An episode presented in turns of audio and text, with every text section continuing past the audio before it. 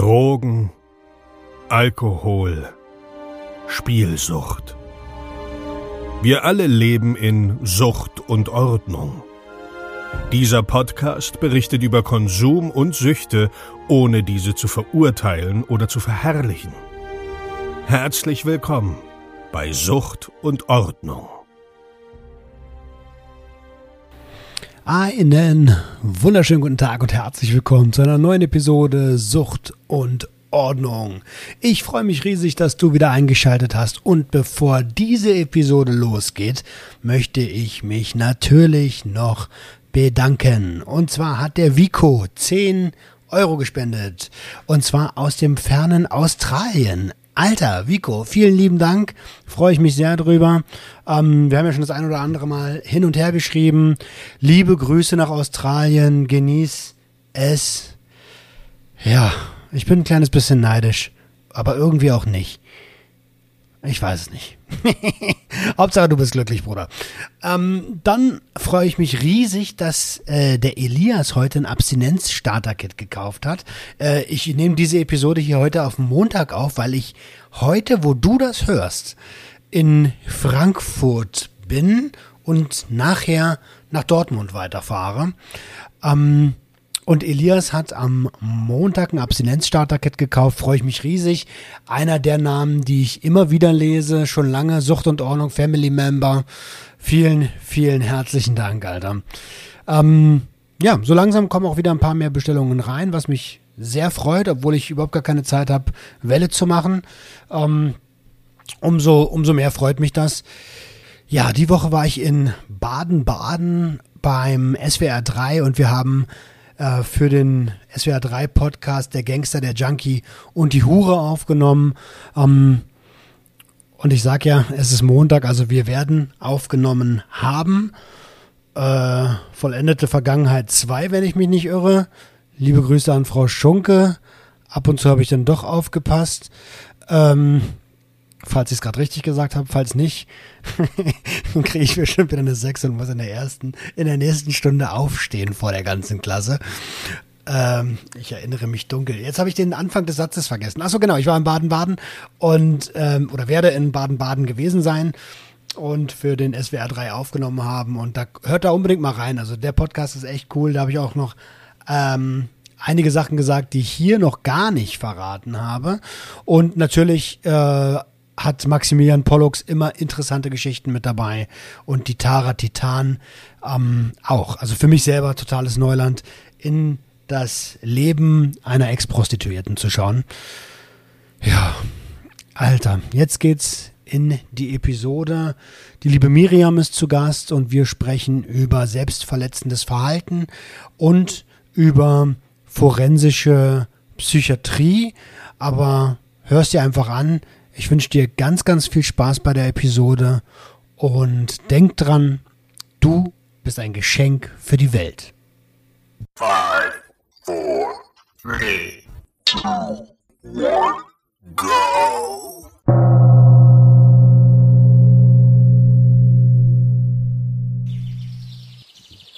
Einen wunderschönen guten Tag und herzlich willkommen zu einer neuen Episode Sucht und Ordnung.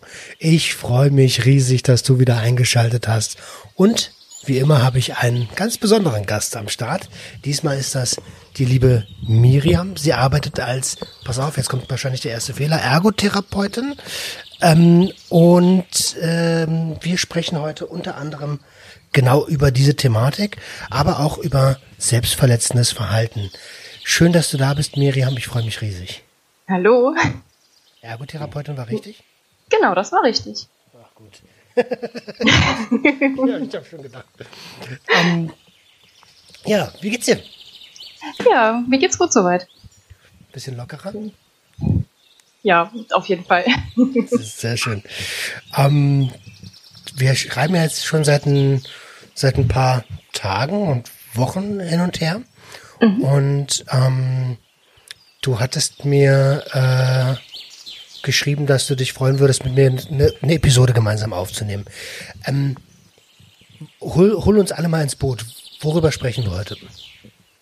Ähm, über selbstverletzendes Verhalten als Sucht. Okay. Und reden wir da von, ähm, von körperlichen Selbstverletzungen oder auch von, naja, ich sag mal sowas wie Binge-Eating und sowas. Das ist ja auch eine Art Selbstverletzung. Genau, genau. Ist eigentlich schön, dass du das schon so aufgreifst. Also es gibt halt so diese zwei Formen. Einmal, dass man sich körperlich irgendwie Schaden zufügt, aber auch einfach, dass man sich äh, emotional oder seelisch Schaden auch zufügen kann, sich so verletzen kann. Und bei mir war eigentlich beides der Fall. Also ähm, ich hatte mich geritzt und auch geschnitten, also wirklich tief geschnitten über ja circa vier Jahre. Und das war natürlich auch einfach gekoppelt mit so emotionaler Verletzung. Okay. Ähm, da, da, was, weißt du, was der Auslöser war? Ähm, ja, also ich komme auch aus einer Suchtfamilie und habe ziemlich früh Mobbing-Erfahrung gemacht. Dieses Mobbing ging über vier Jahre in meiner Schulzeit und es war also auch nicht nur so dieses klassische Hänseln, sage ich mal, sondern auch wirklich mit körperlichen Übergriffen und äh, ging auch nach der Schule weiter. Und so mit 14 Jahren hat sich das irgendwie bei mir so weit angestaut gehabt, dass ich da auf so ein Ventil einfach kam und mich selbst verletzt habe, weil ich mir auch einfach selbst die Schuld mit dran gegeben habe. Okay, also du hast dir die Schuld daran gegeben, dass du gemobbt wirst? Genau. Ähm, was waren das so für Gedanken? Also wenn ich nicht, wenn ich nicht wäre, dann würde das nicht passieren oder ich, äh, die haben ja recht, ich bin so und so falsch, dass das ja stimmt, was die sagen oder äh, wie muss ich mir das vorstellen? Ja, also ähm, Suizidgedanken waren damals auch schon dabei, die kamen sogar noch vor dem selbstverletzenden Verhalten, auch so dieses ich bin ich bin wertlos, ähm, ja und es hat sich im Endeffekt auch bei mir dadurch geäußert, ne? keiner darf mir wehtun außer mir selbst. Dadurch kam das mit dem Selbstverletzen irgendwo, das war bei mir immer ein sehr großer Gedanke. Oder auch keiner darf mir so nahe kommen wie ich mir selbst. Und auch einfach so dieses sich nochmal anders spüren können. Okay. Also ich muss sagen, ich hatte in der, in der, in der Jugend auch ab und zu den Gedanken so, die Welt wäre wär besser, wenn es mich nicht gäbe. Genau, ja, das ist auch so ein penetranter Gedanke irgendwo, ja. Voll komisch eigentlich, ne? Dabei ändert sich ja auf der Welt eigentlich nichts. Genau, ja. Ähm, wie bist du denn, also darf ich fragen, was, was dir da so an den Kopf geworfen wurde? Welche Form das angenommen hat? Ähm, das fing eigentlich relativ harmlos halt an, so dieses klassische Hänseln und ähm, ja, dass man halt einfach normal, normal beleidigt wird, sag ich mal. Und hat halt irgendwann auch wirklich auch krasse Formen angenommen. Und auch bis dahin, dass es irgendwann auch hieß, ja, bring dich mal endlich um und keiner braucht dich hier. Und ja, und wie gesagt, halt eben auch mit, mit Gewaltübergriffen auch. Also ähm, ich bin nach der Schule oder auch teilweise in der Schule sogar, bin ich auch zusammengeschlagen worden. Die Lehrer haben damals auch gar nicht drauf reagiert. Dann hieß es immer, ja, bei uns gibt's gar kein Mobbing. Immer so schön diese mobbingfreien Schulen oder es hieß irgendwie, ja, anderen passiert das auch mal, das ist ja auch mal normal. Und ja, ähm, ging auch bis dahin, dass ich sogar mit Zigaretten oder sowas verbrannt wurde am Pausenhof. Und ja, nichts passiert ist. Boah, Alter, das, das äh, macht mich irgendwie traurig und wütend zugleich. Also traurig, dass sowas passiert. Ne? Also hm. verstehe mich nicht falsch. Ich war auch, ich war auf beiden Seiten schon. Ja. Ähm, und und wütend, dass dass dort. Ich meine, sind wir doch mal ganz ehrlich. Jeder Lehrer weiß das, dass an seiner Schule gemobbt wird. Natürlich. Halt Und es gibt auch keine mobbingfreien Schulen, das ist einfach erlogen, das gibt's nicht. Naja, natürlich nicht. Die haben halt einfach nur keine Courage, ähm, dagegen was zu tun. Ja. Die haben Angst. Ja. Und auch, ich glaube, da fehlt auch einfach das Wissen. Also ich meine, welcher Lehrer ist denn wirklich daran ausgebildet, da zu interagieren? Ja, aber also gehört das nicht irgendwie zur, zur Ethik des Pädagogenberufes? Da das sollte man meinen. Alter Falter. Okay, und, und, und, und wie alt warst du da, als du angefangen hast, dich zu ritzen? Ähm, da war ich knapp 14.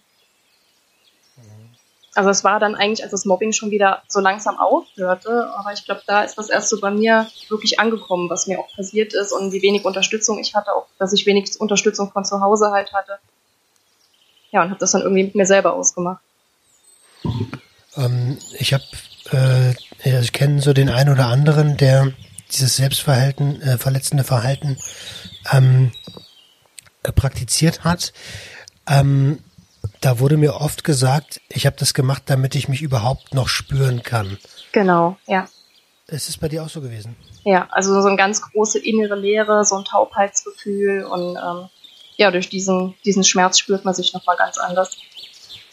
Und hast du denn, also doofe Frage, wahrscheinlich ist es die erste Frage, die jeder stellt. Hast du mit deinen Eltern darüber gesprochen? Nee, ich habe das Anfang ähm, total verheimlicht, habe immer geguckt, dass ich irgendwie Armbänder trage oder Stulpen trage und ähm, dass es bloß nicht auffällt. Meine Mutter hat dann irgendwann mal so leichte Schnittspuren gesehen, hat mich angesprochen, da habe ich natürlich erzählt, ja, war die Katze oder so die klassischen Ausreden.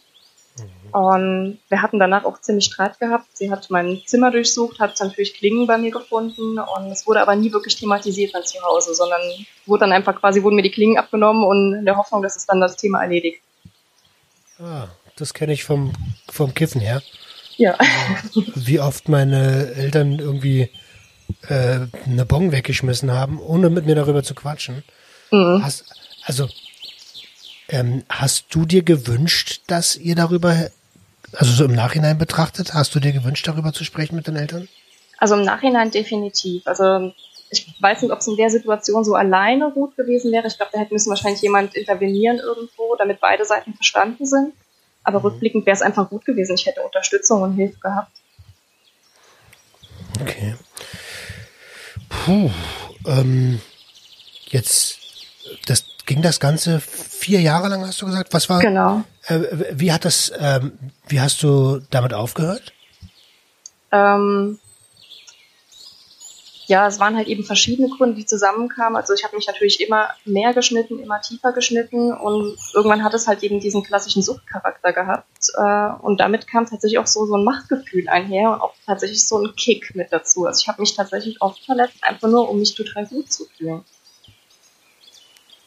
Und dadurch kam im Endeffekt, dass ich aber festgestellt habe, ne, je mehr ich das mache, desto weniger kommt aber auch gleichzeitig so wieder dieser, dieses High und ähm, eigentlich ähnlich wie bei klassischen Drogen halt auch.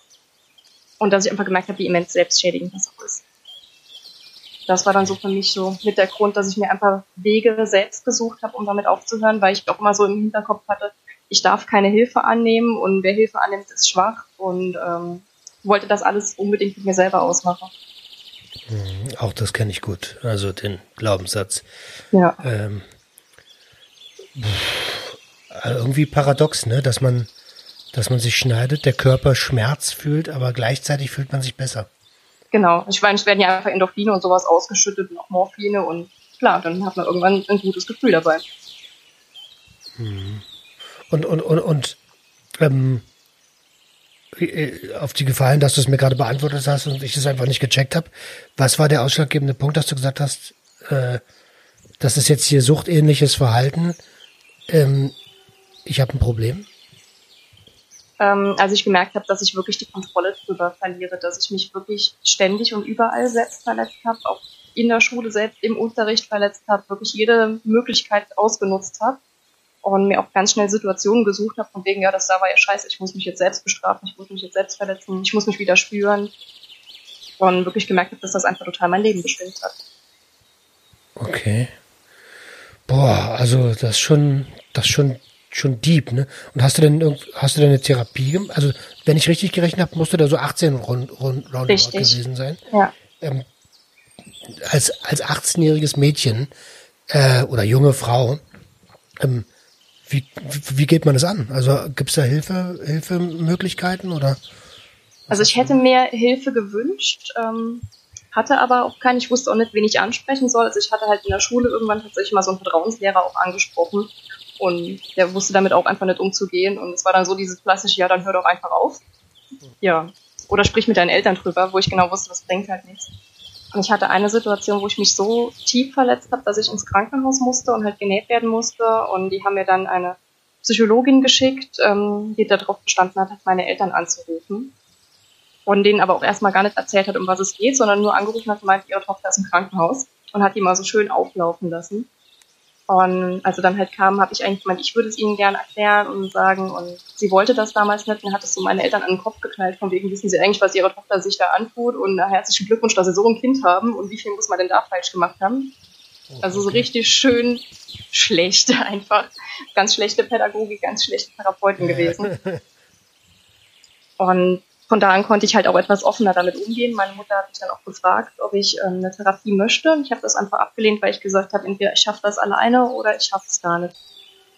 Und habe mir im Endeffekt dadurch auch einfach selbst Möglichkeiten gesucht. Ich habe halt im Internet, ähm, war ich in so einem Forum halt auch gewesen, habe mir da Hilfe gesucht über andere Betroffene, also ein bisschen selbsthilfemäßig.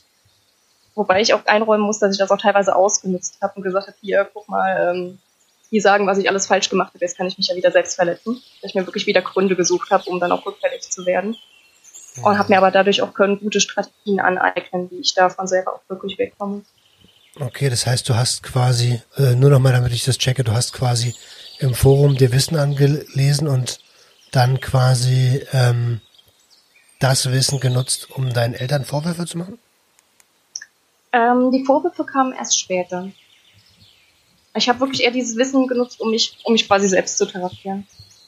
Ah, okay, okay, okay, dann habe ich den Kontext nicht ganz gecheckt. Ähm, und, und, und wie lange, also wie lange ging der Prozess, ähm, dass du also vom, vom Anfang sich mit der Thematik zu beschäftigen bis zum, ich sag mal, bis zum letzten Cut? Boah, das war definitiv über ein Jahr. Das ging ziemlich lange. Ich, ich kann mir gut vorstellen, dass ein das Umfeld auch immer mehr darauf anspricht, oder? Irgendwann kann man das doch nicht mehr ver, verheimlichen, oder?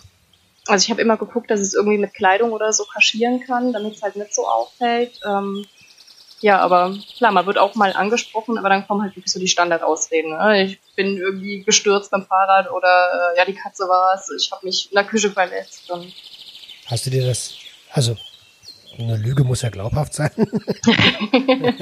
Hast du dir das selber geglaubt? Nee. ähm, okay. Okay, das heißt, das, das ging dann noch über ein Jahr.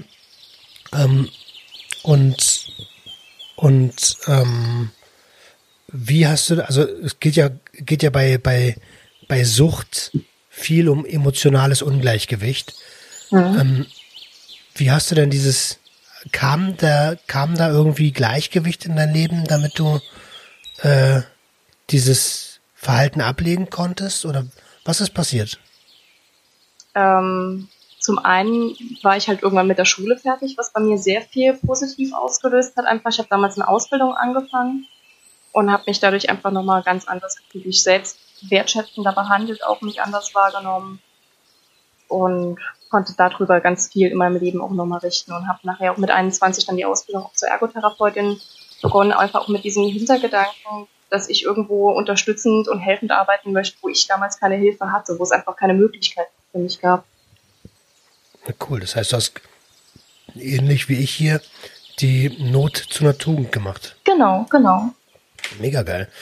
Ähm, jetzt, jetzt muss ich gestehen, ich habe überhaupt gar keine Ahnung, was ein Ergotherapeut macht oder Therapeutin macht. Was machst du denn da? ja, also bei der Ergotherapie geht es halt eben ganz viel um die Handlungsfähigkeit, um, um sinnvolle kreative Betätigung auch. Ähm, also eigentlich das, was ich damals mit mir selber gemacht habe, war im Grunde schon Ergotherapie gewesen. Und ähm, ich habe lange Zeit in der Praxis halt gearbeitet, habe dort tatsächlich auch mit vielen Jugendlichen gearbeitet oder mit Kindern auch gearbeitet, die gemobbt wurden. Und hatte da so das erste Mal auch das Gefühl, dass ich sinnvoll da mit Lehrern agieren kann, die einfach auch keine Ahnung hatten, wie sie reagieren sollen, mit den Kindern sinnvoll umgehen kann und dass die einfach auch nochmal auch spielerisch teilweise lernen, ähm, dass, dass sie Selbstwert entwickeln, dass sie sich selbst wertschätzen können auch. Ja, und wollte aber eigentlich immer so in den Bereich Psychiatrie und Sucht gehen. Und bin dann ja nachher in der forensischen Psychiatrie gelandet. Und das ist jetzt echt, wo ich denke, das ist so absolut mein Aufgabenfeld. Okay. Ähm, bevor wir darauf kommen, würde mich nochmal interessieren, also alleine schon, dass es diesen, diese Tätigkeit gibt, zeigt ja, dass wir hier anscheinend ein, eine ordentliche Herausforderung in der Gesellschaft haben. Ja. Ähm, und dass Mobbing allgegenwärtig ist, das wissen wir auch nicht erst seit Facebook. Ähm, das, das ist ja, das ist ja eine Herkulesaufgabe, das in den Griff zu bekommen. Und wie, also wie das, sind das, ist das Hauptklientel Jugendliche und, und Kinder? Oder Also in der Praxis hatte ich halt hauptsächlich äh, Jugendliche und Kinder gehabt und habe ja eben jetzt äh, junge Erwachsene. Also ich kann sagen, so von, von Anfang 20 bis äh, um die Mitte 30 rum ist so die Hauptzielgruppe, mit denen ich jetzt arbeite. Und das ähm, und, und was sind so die, die Hauptursachen für, für die, naja, für diese Herausforderung, die die jungen Erwachsenen da haben? Ja, ich würde einfach mal ganz klar sagen, die Gesellschaft und das ganze System, ne, auch immer dieses äh, Stigma, man darf keine Hilfe auch annehmen und äh, bloß nicht nach Hilfe fragen. Jeder muss alles mit sich selbst machen. Jeder muss der Beste, Tollste, Größte, Schönste sein. Und ich glaube, das erzeugt einfach ganz, ganz immensen inneren Druck auch. Und dann ist natürlich der Weg auch äh, zu Drogen, zu Süchten, ist ja ein kleiner Schritt nur noch.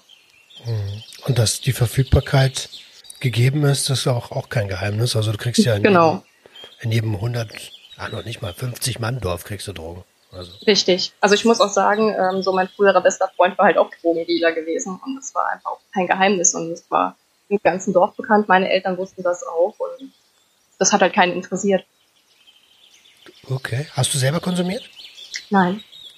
Das erstaunt mich auch bis heute, dass ich da tatsächlich immer so ein bisschen äh, Respekt auch einfach davor hatte. Angst und Respekt auch einfach davor. Mhm. Ähm, und, und, und, und legale Drogen? Ja, also Alkohol war immer ein ganz großes Thema bei mir. Wie gesagt, ich komme auch aus einer Suchtfamilie. Mein äh, Vater ist Alkoholiker. Ähm, meine Eltern haben beide wirklich Kette geraucht auch und dadurch kam ich einfach auch früh mit Alkohol in Kontakt und habe mich damit auch immer wieder betäubt und immer wieder auch wirklich weggeschossen. Mhm. Kette geraucht, also das ist auch krass, ne? Heute ist ja dieses, also klar, es rauchen noch ziemlich viele Leute, aber irgendwie weiß, ist das jetzt gesellschaftlich schon ziemlich etabliert, dass die Kippe nicht unbedingt was Gutes ist. Richtig. Ähm, und früher war das so voll normal, dass die eine nach der anderen geraucht wurde. Weiße, ähm, weiße Raufasertapeten, die, äh, die goldgelb waren. Genau. ja, generell so in den Familien, ne? So nach dem Essen wurde dann die erste Kippe angezündet oder sowas und alle am Tisch rauchen und das ist ja heute Gott sei Dank gar nicht mehr so der Fall. Ich kenne das noch in, äh, in der Regio gab's Raucherabteile. Also in so, in so einer Regionalbahn. Stimmt, stimmt, ja. Das ist richtig heftig. Also da haben sich in, in so ein, was weiß ich, da war vielleicht Platz für fünf Leute oder was, da haben sich 20 Jugendliche reingequetscht und alle ein, eine Kippe im Hals. Also da hast du ja schon Krebs bekommen. nur, vom, nur vom vor der Tür stehen. Richtig. Äh, ganz gut, dass die Gesellschaft da ein bisschen weiter ist.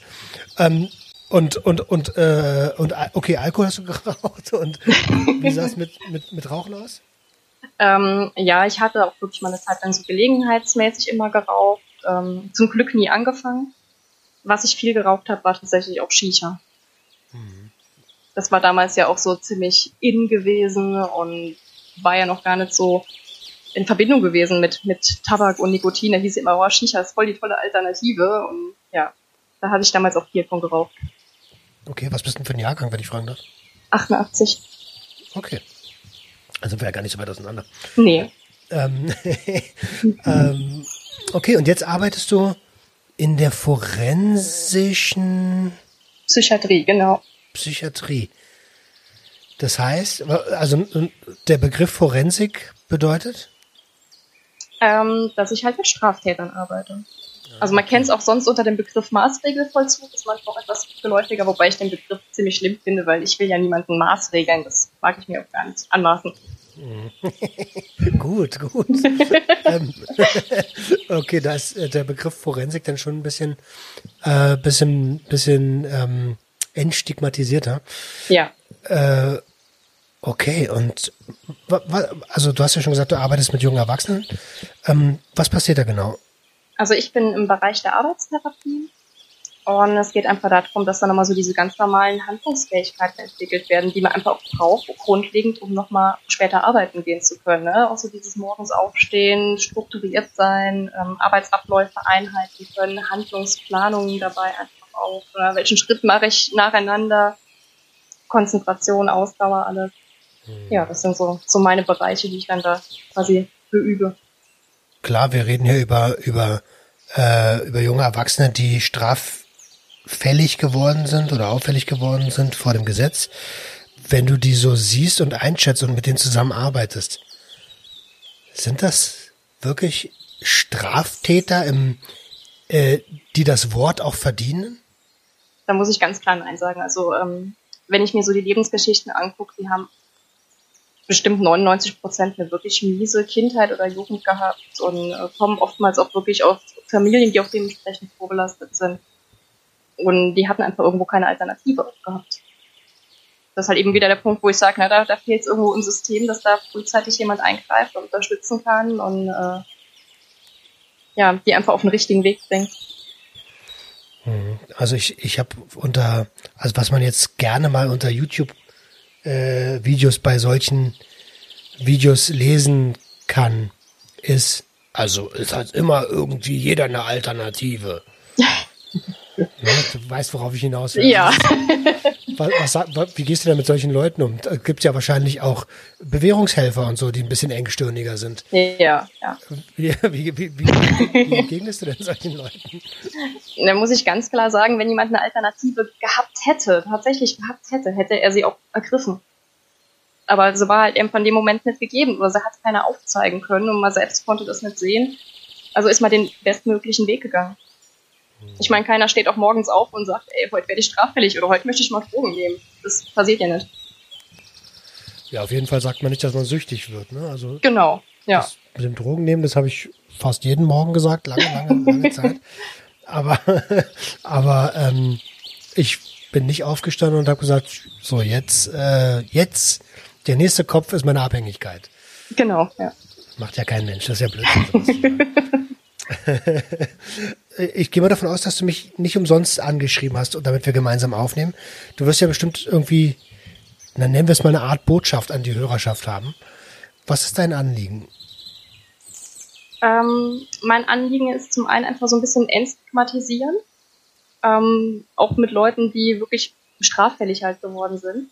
Und zum anderen auch einfach, wenn man sich berufen fühlt, irgendwo selbst zu helfen, wenn man eine beschissene Jugendkindheit hatte oder was Mieses erlebt hat, dann sollte man das auch tun. Also ich habe auch immer wieder Patienten, die sagen, oh, ich würde irgendwie gern, irgendwie gern intervenieren, irgendwie gern helfen, aber ich weiß gar nicht genau wie. Und in der Gesellschaft ist ja immer so dieses Klischee, ähm, um Gottes Willen, wenn man einmal eine psychische Diagnose hatte, dann darf man nicht mehr mit anderen Leuten arbeiten und bloß nicht in den Bereich reingehen. Und das halte ich halt für Quatsch, weil ähm, das sind einfach Leute, die erfahren sind, die wirklich Ahnung davon haben, wie so eine Krise ist, ähm, wie auch Süchte auch teilweise sind und wie man am besten helfen kann. Und ich meine, du bist ja, du bist bei Guttempler, ne? Ähm, ich arbeite für die Guttempler. Genau, genau. Das ist ja im Endeffekt genau das Gleiche, ne? wo du einfach äh, selbst erfahren bist und dort aber unterstützen kannst. Ja, das stimmt. Es kam durch Sucht und Ordnung zustande, die, die ganze Nummer. Ja. Also, ähm, ich, ich, ich, äh, ich dachte mir auch, als ich das begonnen habe, ähm, jetzt ist es natürlich so, und das muss ich an der Stelle wirklich zugestehen, ich habe mir ähm, naja, eine Art privilegiertes Leben erarbeitet, hart erarbeitet, dementsprechend auch viele Kompetenzen angearbeitet und war die ganze Zeit schon so auf der Suche nach, was machst du, irgendein eigenes Projekt. Und dann kam der Zusammenbruch und dann war so der Gedanke, ach guck mal, hier schlägt dir doch deine Kompetenz gerade richtig ins Gesicht. Ja, es ist einfach aus den eigenen Schwächen eine Stärke machen. Ja, das ist genau das, was, genau das, was du sagst. Also, ich finde, jeder Süchtiger ist ein Experte, was Konsum angeht. Ja, absolut. Also absolut viel mehr als wir Angestellten jetzt auch zum Beispiel. Also wenn ich irgendwas wissen will über, über Süchte oder über ähm, die ganzen Konsummittel, dann frage ich meine Patienten. Dann brauche ich keinen Arzt fragen, der davon keine Ahnung hat oder nur theoretisches Wissen hat. Äh, ich gehe mal davon aus, dass da einige mit einer Suchterkrankung kommen. Du hast es ja auch gerade schon angedeutet. Wie hoch ist genau. denn so genau. der, also kann man das prozentual einschätzen? Oh, in Prozent weiß ich das jetzt gar nicht genau, aber es werden immer mehr, es werden immer mehr jüngere Menschen und auch wenn ich so mit meinen Kollegen rede, die haben erzählt, früher hatten wir sehr viel Alkoholkranke und mittlerweile sind es halt wirklich harte Drogen und auch wirklich mit sehr jungem Einstiegsalter. Hm. Also wird immer mehr, aber auch die psychischen Erkrankungen. Wir haben ja auch viele mit Psychosen, das wird auch immer mehr. Woran liegt denn das? Gute Frage. Zum einen denke ich auch einfach an der Gesellschaft, ähm, aber auch wirklich ja, dass die, die Möglichkeiten an Drogen zu kommen ja immer, immer besser werden. Die Drogen immer mehr gepuncht werden, immer mehr Chemie zugesetzt wird. Und das kann natürlich auch die ganzen Psychosen auch mit begünstigen. Für dich als, als, als Fachpersonal, wie sinnvoll ist das zu sagen, also ich meine, den Markt gibt es sowieso, lass uns den doch regulieren. Also ich bin absolut für eine Entkriminalisierung, absolut.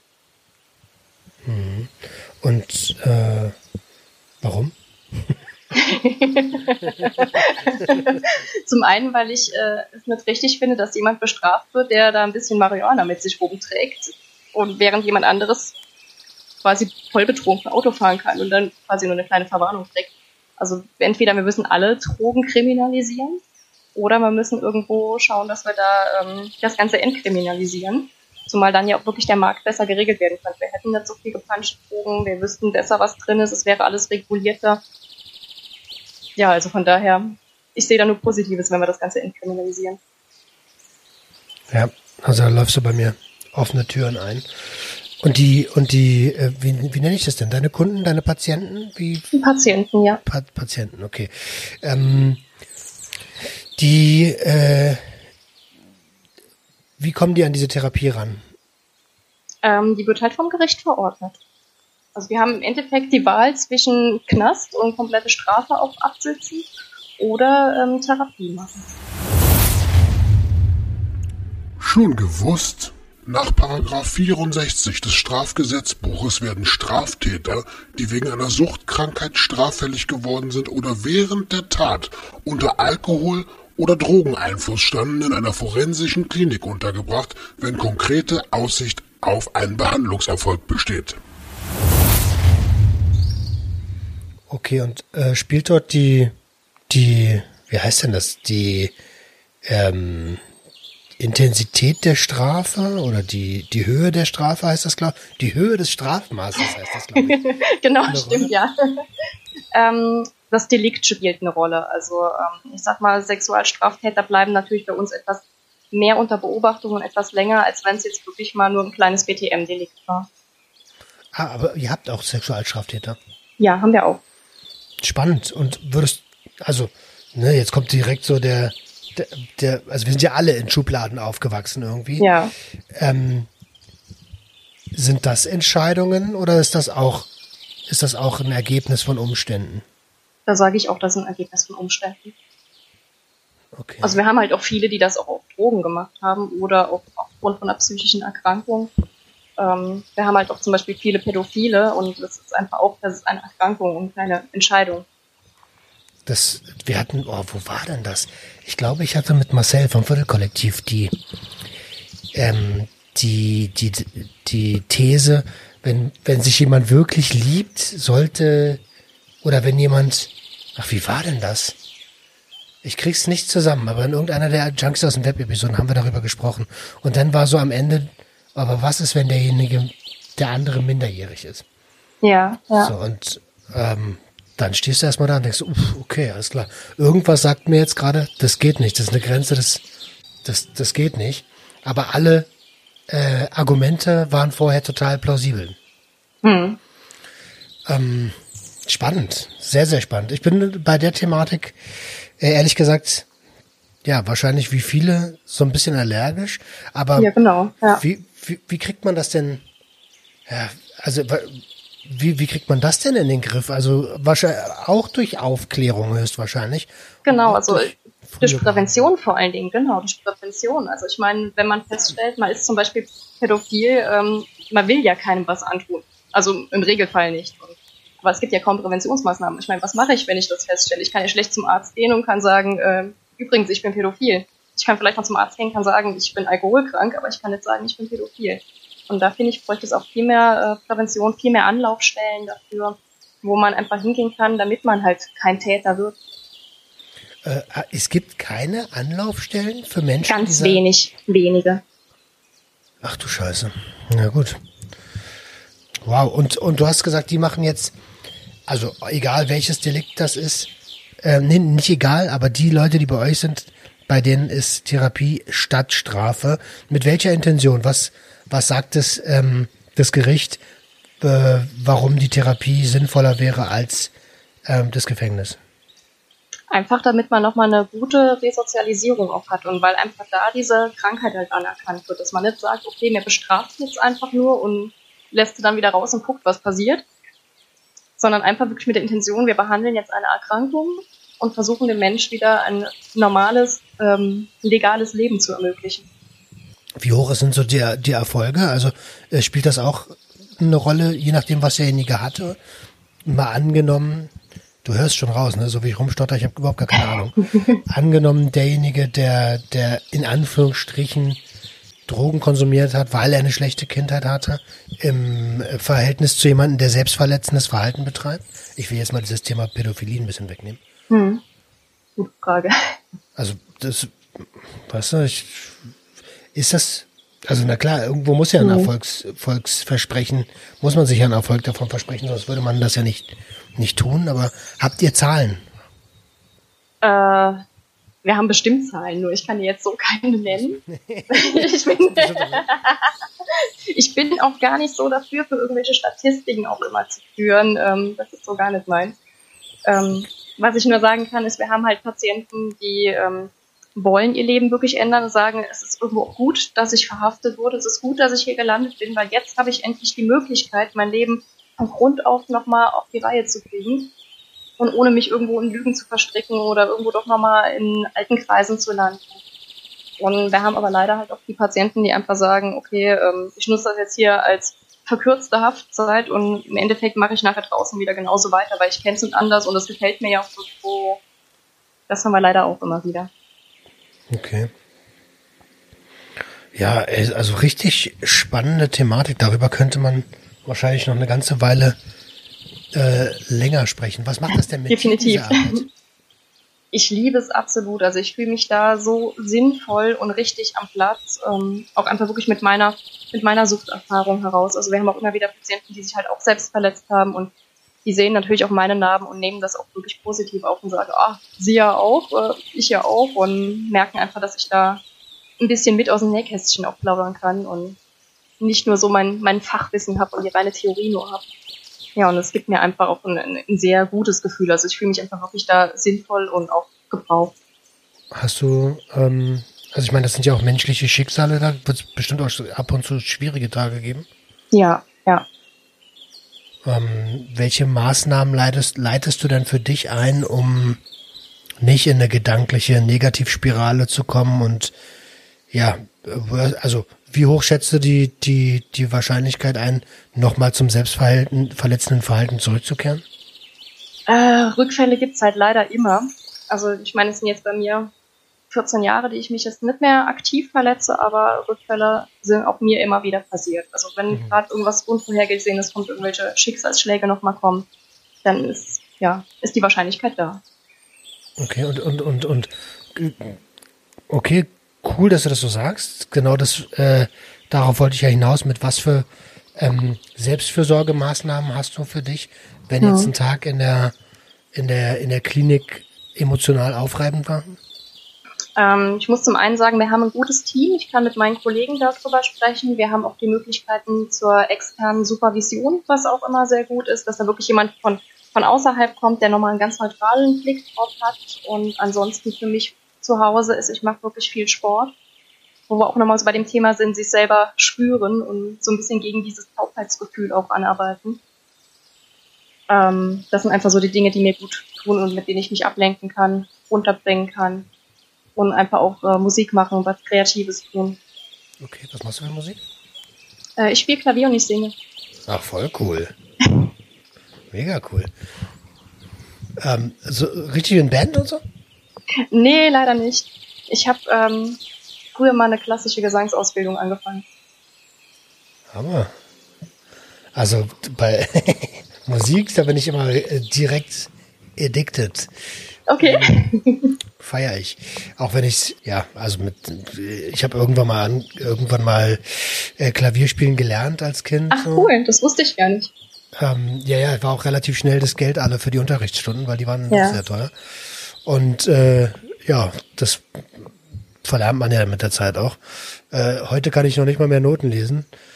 ähm, aber ich stehe halt voll, also Musik ist halt Emotion pur, ne? Ja, ja, und es ist so heilsam. Ja. Finde ich auch wirklich immer ganz wichtig. Also sowohl Musik hören, Musik machen, finde ich eine ganz, ganz wichtige Komponente. Rätst du das auch deinen, deinen, deinen Patienten? Ja. Ja, also wie äh, wir, haben jetzt eigentlich schon voll viel besprochen, wie äh, es dir in der Vergangenheit erging, was wie deine Arbeit abläuft. Ähm, gibt es äh, gibt es gibt es was, wo du sagst, ey, das wäre mir noch so total wichtig, dass wir darüber reden, weil ähm, das möchte ich unbedingt loswerden und das haben wir jetzt noch gar nicht angesprochen. Nee, also im Grunde, wie gesagt, mir ist es ganz wichtig, wenn sich jemand berufen fühlt, zu unterstützen, zu helfen als Ex-Betroffener, dann sollte man das auch immer tun und sich das nicht ausreden lassen. Und ähm, ja, es gibt ja auch verschiedene Ausbildungsmöglichkeiten. Es gibt ja zum Beispiel diese, diese Peer-Ausbildung, diese Ex-In-Ausbildung gibt es ja für Ex-Psychiatrie-Erfahrene auch. Und das finde ich einfach ganz wichtig, dass man da auch Leute unterstützt. Also auch wenn zu mir Patienten kommen, sagen, ich würde gern später mal irgendwie in der Drogenprävention arbeiten, ähm, bin ich die Letzte, die da sagt, um Gottes Willen, ähm, das ist viel zu nah dran, das können sie nicht machen. Also da bin ich wirklich immer eine von denen, die sagt, ja, wenn man die Distanz dazu hat und gefestigt in sich selbst ist, auf jeden Fall. Okay. Hast du für diese Ex-In-Geschichten irgendwelche Links, die du mir zukommen lassen kannst? Die würde ich dann in die Shownotes reinpacken. Ja, klar. Kann ich machen. Mega cool. Ich kann mir gut vorstellen, dass der ein oder andere, der das hört, sagt, ja, eigentlich hätte ich auch Bock, was zu tun, aber äh, ich will jetzt nicht unbedingt mit meiner Stimme an die Öffentlichkeit gehen oder mit meiner Fresse in die Öffentlichkeit gehen. Ähm, ja. Da muss doch auch andere Wege gehen. Muss ja auch nicht jeder den, den, den, naja, den Hardcore-Weg gehen, den ich Aber ich finde das gut. Ich finde das sehr gut. Äh, ich auch, ich wahrscheinlich der ein. Also, ich bin ja so ein Typ, der sich immer versucht, selber zu helfen, ne, weil gelernt, keine Hilfe anzunehmen. Richtig, ja. Und ähm, ja, die Öffentlichkeit ist für mich quasi eine Maßnahme. Ähm, jetzt gucken mir ganz viele Menschen zu. Du kannst, du kannst jetzt gar nicht anders. Mhm. Äh, ja. Also, also die Links würde ich dann auf jeden Fall unten in die Shownotes mit reinpacken. Ähm, Miriam, wie geht's denn, wie geht's für dich persönlich weiter jetzt? Also äh, äh, wirst du dich dort fort, fortbilden oder weiter aufsteigen oder ähm, ja, hol mich mal ins Boot. Ja, also ich möchte auf jeden Fall weitere Fortbildung auch machen, auch im Bereich Suchtarbeit. Ähm, also ich versuche momentan eine Ausbildung durchzukriegen, noch ähm, für eine suchtpsychiatrische Zusatzqualifikation. Ich habe noch keine Antwort, ob das wirklich geht. Ich hoffe es. Ja, und ansonsten mich einfach weiter mit diesem dem ganzen Suchtthema auch beschäftigen. Cool. Also dein Podcast ist ja auch was, was mir ungemein hilft, was mir ungemein äh, Hintergrundwissen auch einfach gibt. Ja, vielen, vielen lieben Dank. Ja. Also es ist bei mir genau das Gleiche. Ne? Also ich habe, ich sage das ja oft genug. Ne? In diesen zwei Jahren oder fast zwei Jahren, wie der Podcast jetzt existiert, habe ich mehr über psychotrope Substanzen und über Abhängigkeit an sich gelernt als in den 20 Jahren Konsum. Ja. Und das Thema ist noch lange nicht aufgearbeitet und noch lange, ähm, das ist ja eins meiner großen Ziele. Ich will, dass, dass wir eine Konsumkompetenz entwickeln. Und ja, das, ja. Das, das halte ich halt auch für ganz wichtig, ja. Total, total. Und das hört halt nicht bei Drogen auf. Das geht weiter mit Essen, das geht weiter mit Einkaufen, das geht weiter mit Medien, Pornos, Sex. Mhm. Das, mhm. das, das ist so riesig dass, ähm, ja, dass es eigentlich fast logisch ist, dass die Gesellschaft keine Ahnung von Konsum hat. Ja, weil wenn man Konsum hört, man denkt direkt immer nur an illegale Drogen und vielleicht noch gerade so an Spielsucht, aber dann hört es halt auch auf. Leider. Aber im Endeffekt, man kann halt nach allem süchtig werden. Also gerade wenn wir jetzt die, die stoffungebundenen Süchte holen, da ist ja eine riesen Bandbreite da. Schau dir mal alleine Narzissmus an. Das ist ja auch ja. nichts anderes als die Sucht, jemand anderen zu dominieren. Ja? Richtig, ja. Oh, krass. Also, ähm, ich glaube, also mein Kopf ist voll. ähm, wollen wir an der Stelle aufhören? Ich, ich, ich bin mhm. mega dankbar für das Gespräch. Äh, wenn du Lust hast, äh, lade ich dich herzlichst gern nochmal ein. Gerne. Dann gern über irgendeine spezifische Thematik sprechen. Mhm. Ähm, und möchte an der Stelle von Herzen Danke sagen. Äh, ich habe viel mitgenommen aus der letzten Dreiviertelstunde. Das ist schön, das freut mich. Und ich möchte mich auch bei dir bedanken, dass ich hier die Möglichkeit hatte, ähm, einfach auch mal so dieses Thema ein bisschen in den, in den Vordergrund zu bringen. Und das ist super Arbeit.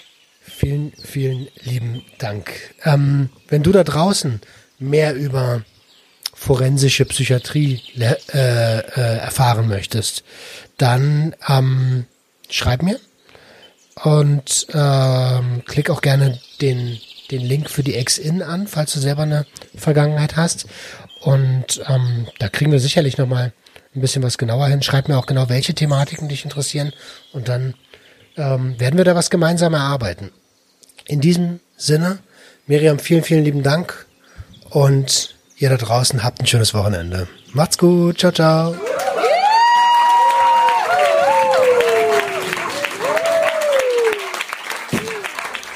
Das war Sucht und Ordnung. Schaltet auch beim nächsten Mal wieder ein. Wenn ihr Anmerkungen habt oder selbst zu Gast sein wollt, um mit uns über euren Konsum zu sprechen, schreibt uns gerne jederzeit. Und wenn es euch gefallen hat, folgt uns auf Facebook und Instagram. Bis bald bei Sucht und Ordnung.